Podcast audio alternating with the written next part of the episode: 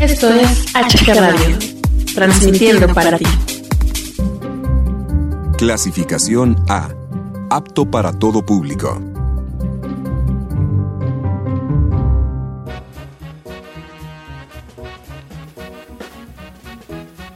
Hola, hola, ¿qué onda? ¿Cómo están? Bienvenidos, bienvenidas a la primera emisión de inicio de semana 2018 aquí en HG Radio un programa pues eh, pionero de esta radio online, de esta radio independiente.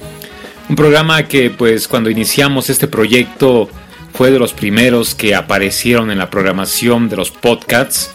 Inicio de semana le, titulamos y en aquellos primeros años de HG Radio pues este programa era el que arrancaba con todo la, semana. Eh, el objetivo sigue siendo el mismo, va a ser el mismo iniciar la semana con mucha buena vibra, con mucha actitud, actitud positiva por supuesto. Y pues ese va a ser el objetivo de inicio de semana para que tú inicies la misma con mucha sonrisa, con mucha buena vibra, con mucha alegría, pero sobre todo con esa actitud que es la que nos va a marcar de una manera positiva para que afrontemos de la mejor manera eh, toda la semana, ¿no? Vamos a iniciar el inicio de semana con música, con buena música. Tenemos temas muy interesantes, quédate con nosotros. Te saluda tu amigo Hugo Galván. Empezamos.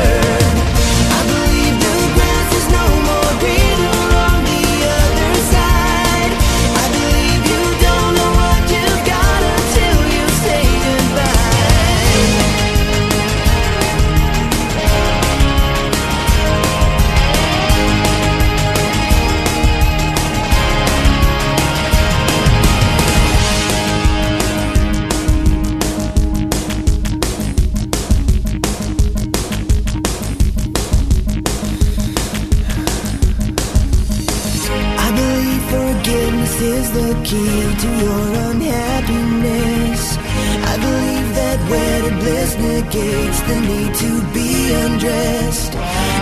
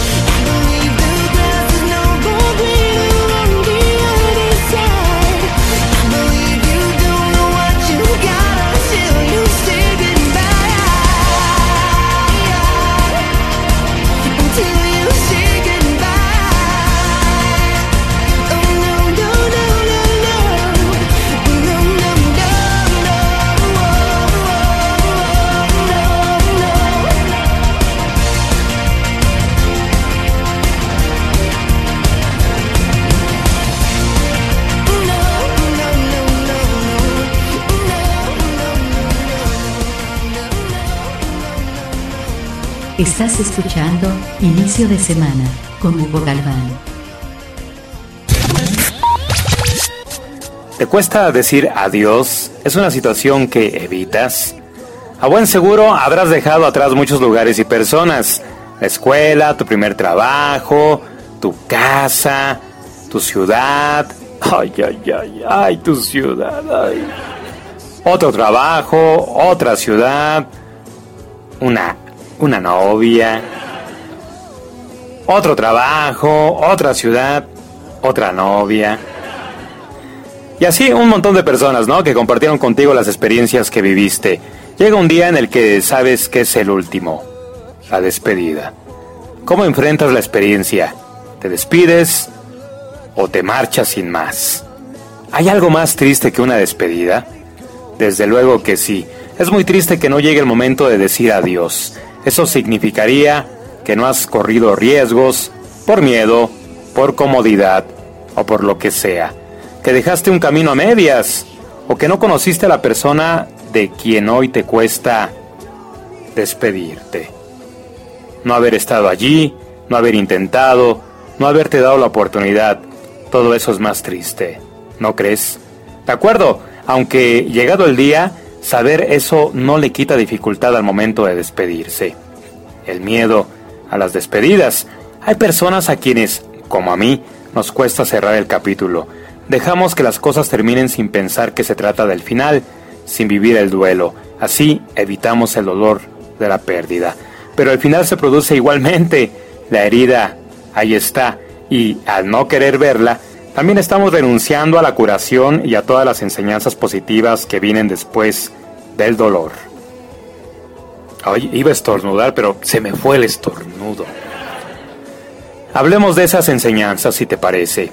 La despedida es todo un proceso que no se limita al instante en el que decimos adiós.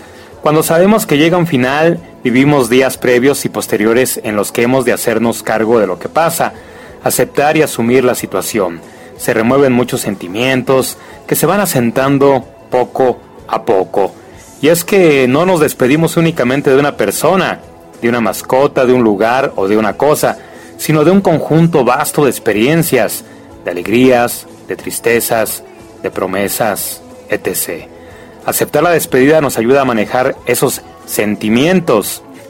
¿Y por qué querría uno lidiar con el dolor y la tristeza si puedo evitarlo, porque esa tristeza indica que hemos dicho adiós a algo que tuvo importancia en nuestra vida.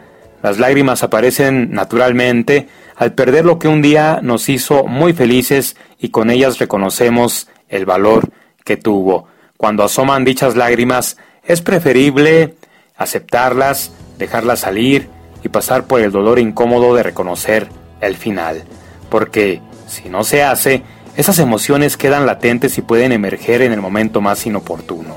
En cambio, cuando las personas eh, se dan el derecho de llorar por la pérdida, la herida sana más rápido. Permite que cierre una etapa para que comience otra. A fin de cuentas, eso es la despedida. Por mi parte, he aprendido que aunque despedirse sea, de entrada, lo más difícil e incómodo, también es lo más sano. El dolor sale a borbotones, pero con tiempo y paciencia la herida va cerrándose y la alegría retorna. Si no te despides, el final igual se produce. Y tú te quedas ahí, con las emociones enquistadas y con un dolor que aflora de manera intermitente hasta quién sabe cuándo. ¿Qué has aprendido tú de tus despedidas?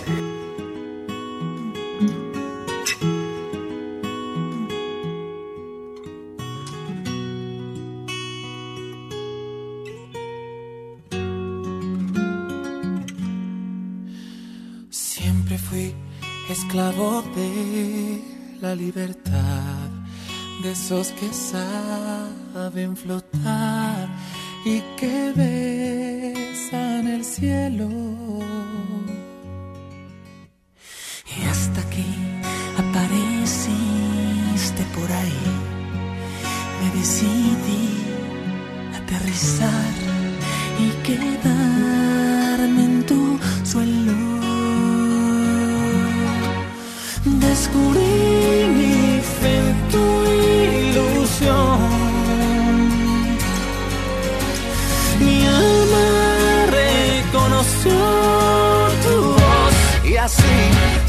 detrás de ti mi corazón. Vuelo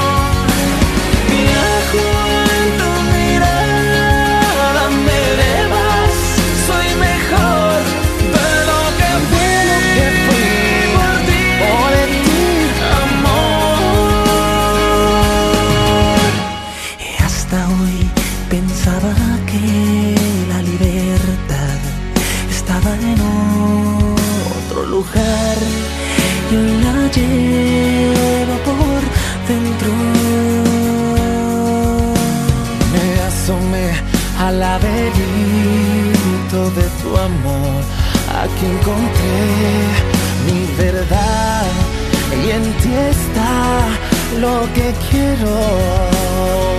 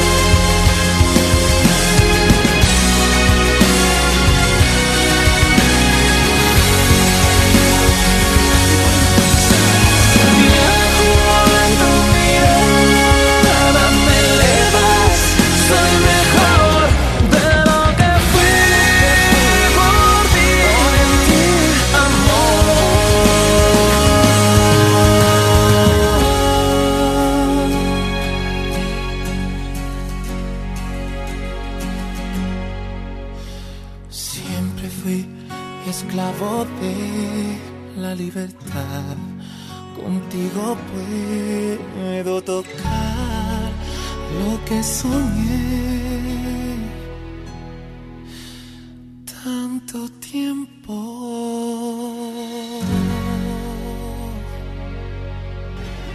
Y tú eres de las personas que te gusta realizar eh, muchos selfies ahí para tu Instagram, para tu Facebook, para todas las redes sociales en general. Eres de las personas que ya sabes, ¿no? Se pone bien peppery nice, mano, para realizarse una selfie. Pues, ¿qué crees, mano? ¿Qué crees, manita? Te tengo una mala noticia. Según la revista muy interesante, si publicas muchas selfies, eres un antisocial, mano.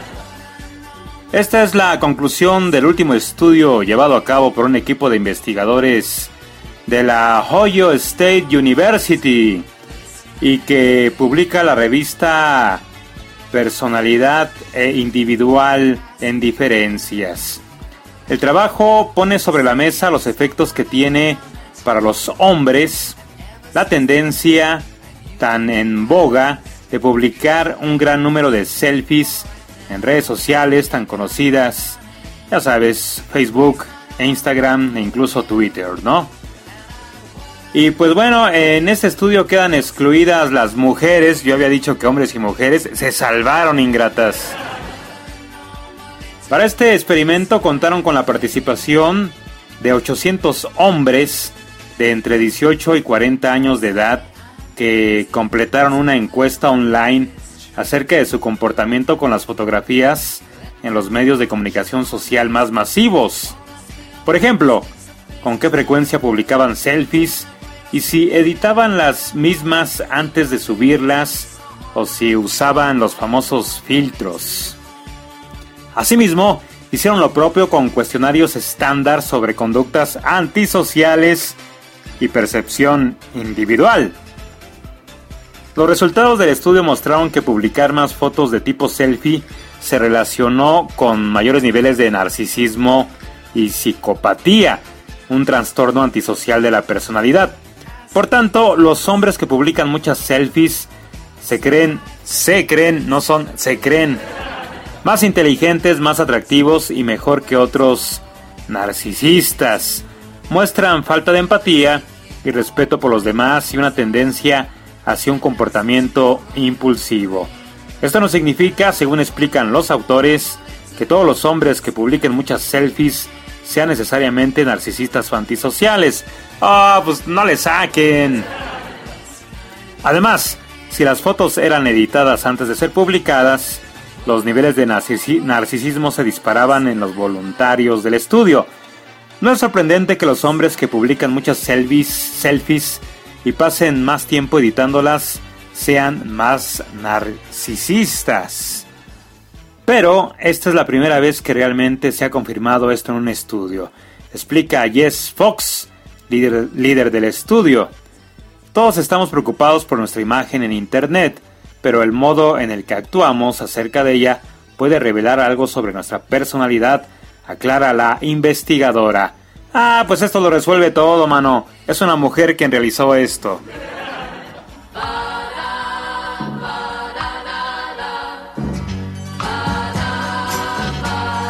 Monday, Monday, so good to me. Monday morning, it was all I hoped it would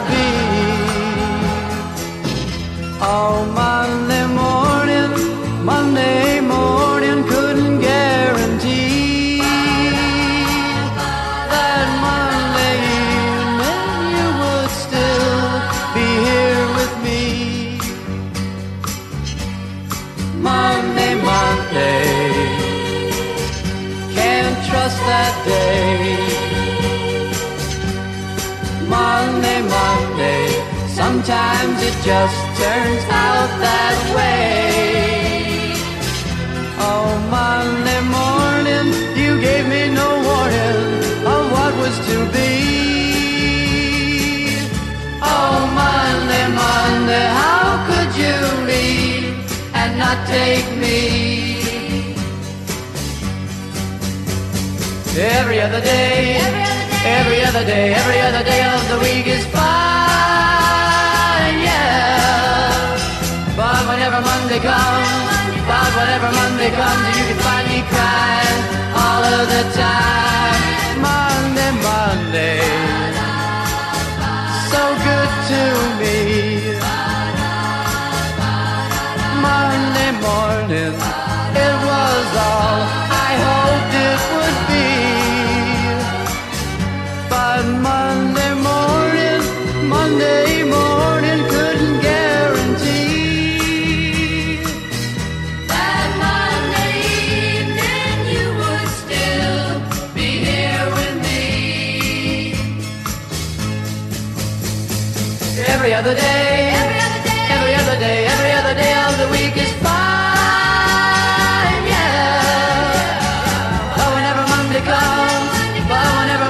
Comes, you can find me crying all of the time.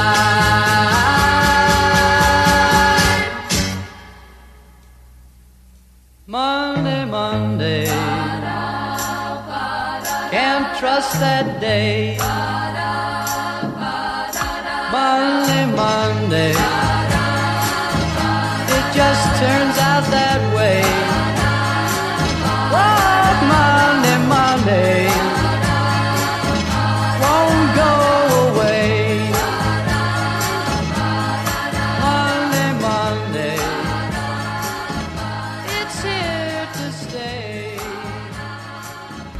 Ahorrar para las pequeñas compras.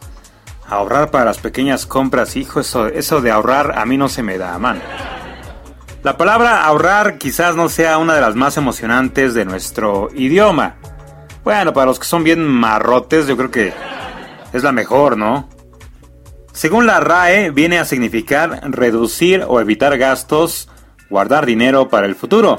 Pero ahí estás tú para aderezarla con tu entusiasmo mayor al que podría ser su alternativa. Compra ahora y paga después. Híjole, híjole. Supongamos que necesitas o quieres pues eh, renovar algún este artículo ahí de la casa como eh, la televisión, el microondas, el refri o tener un fondo para las próximas vacaciones, eh, inscribirte en un curso que es algo caro, hacer un regalo, celebrar un evento especial de una manera especial, como un cumpleaños, una boda, etc., ¿no? darte un capricho en forma de, ropa, de zapatos, de iPad, de iPod, de iPhone. Ay, un videojuego, una laptop, una bici, no sé, un libro. En ese momento tienes la opción de pedir prestado el dinero o la de comprar eso mismo para pagarlo a plazos con o sin intereses. Y también la opción de ahorrar el dinero y comprarlo más tarde. ¿Qué ventajas tiene la segunda opción? Apuntemos algunas. Es motivador, el ahorrar motiva. Aquí es donde tú le añades lo emocionante a la palabra ahorro. Fijas o estimas la cantidad que vas a ahorrar y observas que poco a poco, con cada idea que se te ocurre, vas acercándote al objetivo. Evitas una compra impulsiva, haces algún trabajo que te recompensan, recibes un dinero extra y todo eso va sumando a la vez que sumas en satisfacción personal. Es menos estresante si surge algún imprevisto puedes dejar de ahorrar hasta recuperarte. No ocurre así cuando compras a plazos o pides prestado y tienes que pagar a tiempo. Y todavía es peor si acostumbras a comprarlo todo a plazos y se te juntan un montón de facturas. Es más responsable. ¿Otra vez los imprevistos? Pues sí. Paradójicamente los imprevistos son algo con lo que siempre puedes contar. Si compras a plazos o pides prestado, o por cualquier razón no puedes pagar, es previsible que esa deuda caiga sobre otra persona. Cuando estás ahorrando, evitas esa posibilidad. Cultivas paciencia. En estos tiempos estamos acostumbrados a tenerlo todo rápido al instante, pero también tiene su encanto saber esperar cuando vale la pena. Ahorrando, prescindes de la urgencia, eres más consciente de lo que compras, valoras cada paso que vas dando hacia tu objetivo. Te haces más paciente, una virtud que compensa tanto para enfrentarse a vicisitudes cotidianas, vicisitudes cotidianas, ajá, como para abordar problemas mayores. Cultivas disciplina, otra cualidad que vale oro, aunque tampoco suene muy emocionante. Se puede trasladar a otros objetivos y además sirve de buen ejemplo para los jóvenes que te rodean. Por último, si te acostumbras a ahorrar para esas pequeñas compras, más fácil te resultará ahorrar para objetivos mayores o más serios, como comprarte un coche, una casa o tener un fondo para más adelante. Yo estoy muy agradecido con mis padres que me inculcaron este hábito de pequeño, pero pues yo ni ahorro, man. Así que este año, pues yo por mi cuenta voy a ahorrar y pues yo creo que es una es una situación, una, dinámica que nos va a dar tranquilidad y si lo ves del lado positivo, también alegría. ¿A ti te gusta o te gustaría ahorrar? Si tu respuesta es no, Tan,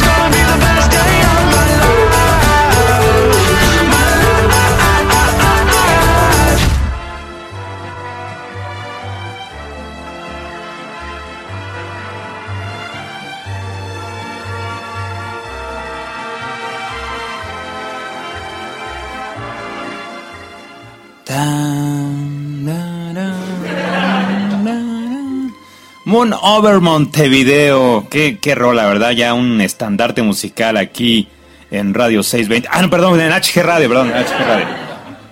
¿Qué responder ante preguntas indiscretas? Estás en una reunión o vas tan tan tranquilo en la calle, tan tranquilo, en la- como que me trabé en esa parte, ¿no? A ver, va de nuevo, porque me gusta hacer las cosas bien, ¿no? Si no, pues... va. Estás en una reunión y vas tan tranquilo por la calle y en un instante te encuentras frente a alguien que te lanza una pregunta indiscreta. Ya ves que en México ni hay de esos cuates, ¿verdad? Desearías responderle, pues a ti que te importa, ¿no? O sea, hijo de tu, ya sabes, ¿no? Pero por tal de guardar las formas, terminas dando explicaciones que no te apetecen, lo cual hace que te sientas molesto contigo mismo, contigo misma, y resentido, resentida con la persona curiosa. Apuntemos ideas para que esto no vuelva a suceder y comencemos aclarando es una pregunta indiscreta. A la mayoría nos suena que hay temas delicados sobre los que generalmente es preferible no preguntar, pero quien decide que preguntas son inoportunas, incómodas o indiscretas es la persona que las recibe. Por ejemplo, una persona que esté muy contenta en su trabajo puede estar encantada de responder ¿qué haces para ganarte la vida? En contraste, quien las esté pasando moradas en esta área, es probable que no tenga ganas de hablar del tema con cualquiera. Las preguntas que una persona considera incómodas son únicas para ella misma. ¿Cuáles son las que tú consideras indiscretas? ¿Cuántos años tienes? Esta pregunta como que, que es muy indiscreta para las chavas, ¿no? Ya sabes, están con el galán ahí o, con el cuate que pues la está cortejando, están conociendo. Están pasando una tarde bien padre, ahí con el cafecito y todo, y de repente el cuate este, ¿y, cuántos años tienes, no? Y así como que... Otra pregunta indiscreta, yo creo que no. ¿Estás casado?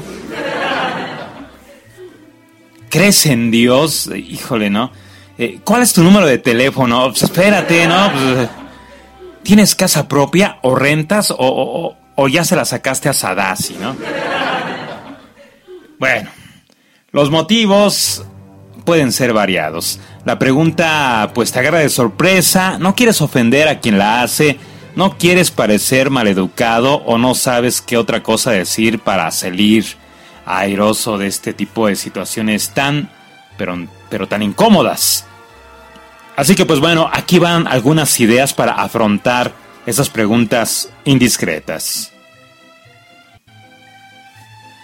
Escucha la pregunta y frena. Si tienes la corazonada o la certeza de que te vas a arrepentir de contestarla, hazles caso. No tienes por qué dar explicaciones solo porque te las pidan.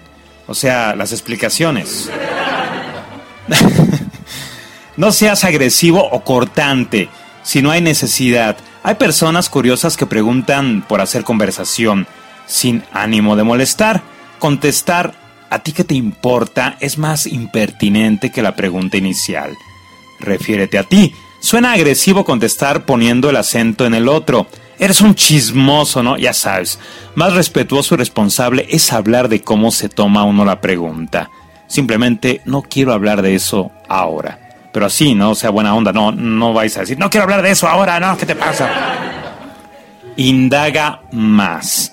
Si aún no has decidido si responder o no, ¿cómo te enteraste de eso? ¿Para qué quieres saberlo? Dile cómo te sientes compartiendo esa información. Ejemplos. Me sorprende que me lo preguntes, pero así ameno, ¿no? Me sorprende que me lo preguntes.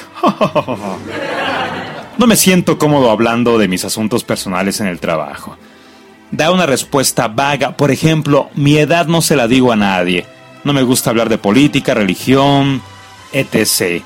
Si el curioso presiona para que respondas la pregunta, repite la respuesta. Ya te he dicho que...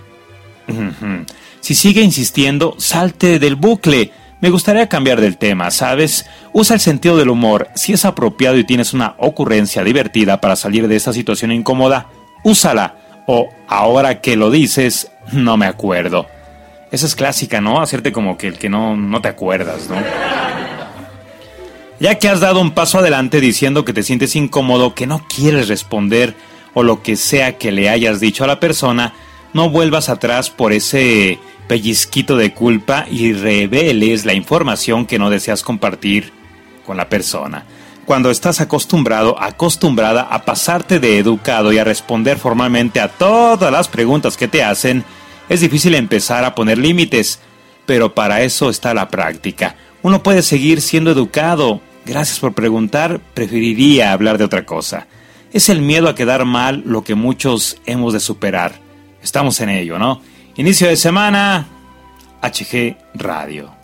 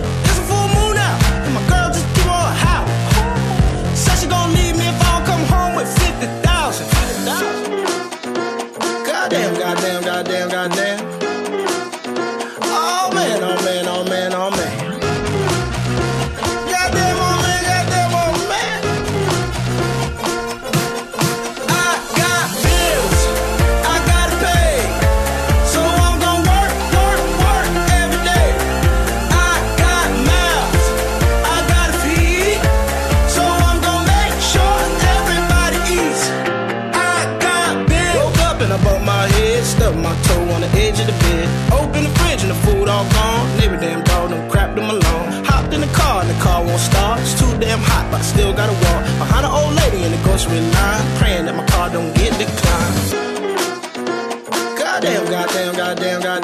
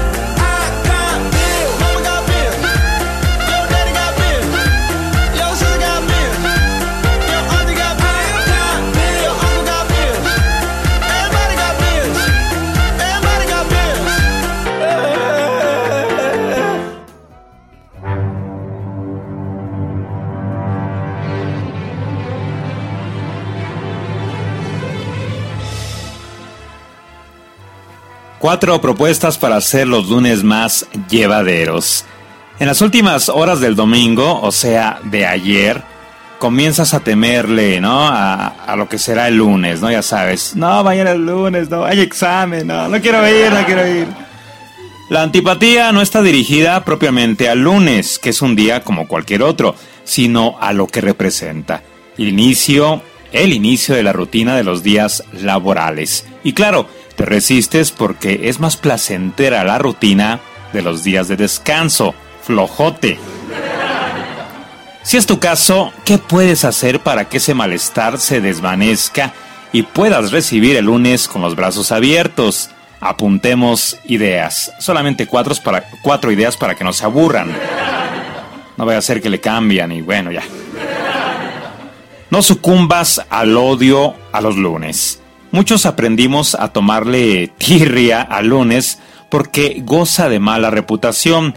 Nos acostumbramos a pensar que es el peor día de la semana y solo es eso, una costumbre. Generalmente los viernes estamos de mejor humor porque anticipamos el fin de semana. En cuanto a lunes, nuestro estado de ánimo se parece al de los tres días que siguen. Eso dice un curioso estudio. Los lunes no son tan terribles. Pueden pasar cosas buenas como en cualquier otro día. El asunto es recordar esto el domingo por la tarde, en lugar pues de estar ahí de negativo, ¿no? Prepara el lunes con antelación. El viernes por la tarde, que solemos estar más dispersos por la proximidad del sábado y por el esfuerzo que hemos hecho durante la semana, es una ocasión estupenda para hacer el plan de ruta del lunes. Además de la lista de tareas o lo que sea que hagas, considera dejarte algún mensaje o detalle que te suba los ánimos el lunes por la mañana, cuando retomes lo tuyo. No hace falta tanto para ponerse de buen humor. Una foto, una canción, una frase inspiradora, la foto de tu novia, escuchar HG Radio, visitar Grupo Kike y que esté todo al 90% de descuento. Hay personas que en lugar de hacer esto en viernes, lo hacen en algún ratito del domingo. Están más despejados, más relajados y aprovechan las buenas ideas que se les ocurren para allanarse el camino de lunes. Así, la mañana siguiente no supone una transición tan brusca. Así que pues bueno, también puedes distribuir tus energías durante la semana. El lunes haz lo que hayas planeado. Eh, haz lo que hayas planeado, perdón, perdón, perdón. Es que luego me trabo, mano. Pues es que es lunes, es lunes.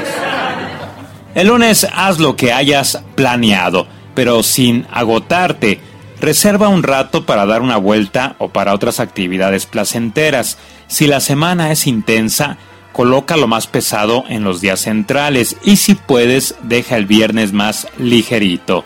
¿Cuál es el punto de esto? Llegar al fin de semana con energías que te permitan simplemente disfrutarlo. Hay mucha gente que llega al fin de semana totalmente pues agotada, ¿no? Lo dedican casi al completo a reponer fuerzas porque no dan para más. En estos casos es comprensible que el domingo por la tarde comiencen a maldecir su suerte. La solución no es fácil, pero va por el lado de recortar el exceso de obligaciones, eliminar distracciones para optimizar el tiempo de trabajo y respetar los descansos diarios. Disfruta del fin de semana, diviértete, intenta que haya cosas variadas con las que te relajes y disfrutes. Procura que haya una mezcla actividad física, convivencia con amigos, con la pareja, con la familia, tiempo para ti, un rato en el que no tengas nada planeado y ríe todo lo que puedas. No sé qué estrategias tienes tú para enfrentar esos lunes en los que amaneces desganado. Si te funcionan, genial. Si no, podrías probar con alguna de las pues que hemos mencionado aquí en ese espacio o pensar en la manera de hacerte los lunes más llevaderos. Como sea, lo difícil ya está hecho ya hemos arrancado la semana, así que adelante, a rajarse, pues a su pueblo, ¿no?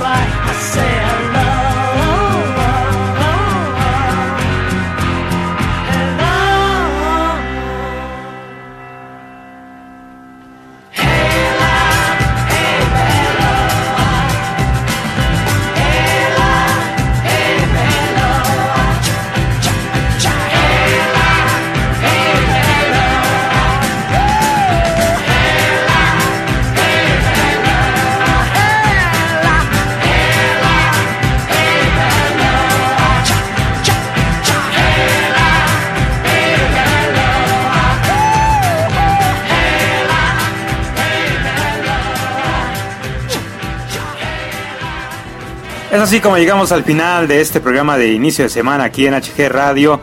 Muchísimas gracias por habernos acompañado. Un enorme abrazo a todos, a todas. Yo soy su amigo Hugo Galván. Recuerden sonreír porque la vida, la vida es corta. Un abrazo. Hasta pronto.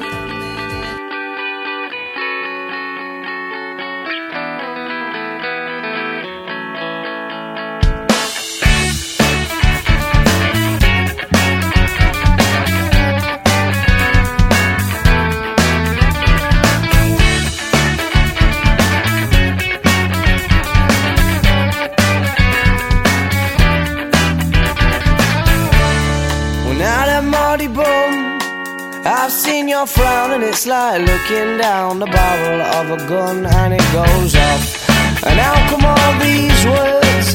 Oh, there's a very pleasant side to you, a side I much prefer. It's one that's laughs and jokes around. Remember cuddles in the kitchen, yeah, to get things off the ground, and it was up, up and away. Oh, but it's really hard to remember that on a day like today when you're all argumentative and you've got a face on.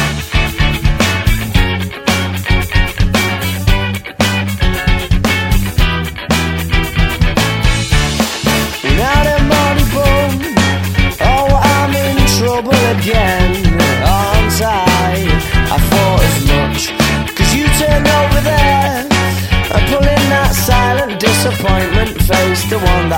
can't bear, well, can't we? Just laugh and joke around. Remember cuddles in the kitchen, yeah, to get things off the ground, and it was up, up and away. Oh, but it's really hard to remember that on a day like today when you're all argumentative and you've got the face on, and yeah, I'm sorry I was late. But I missed the train and then the traffic was a state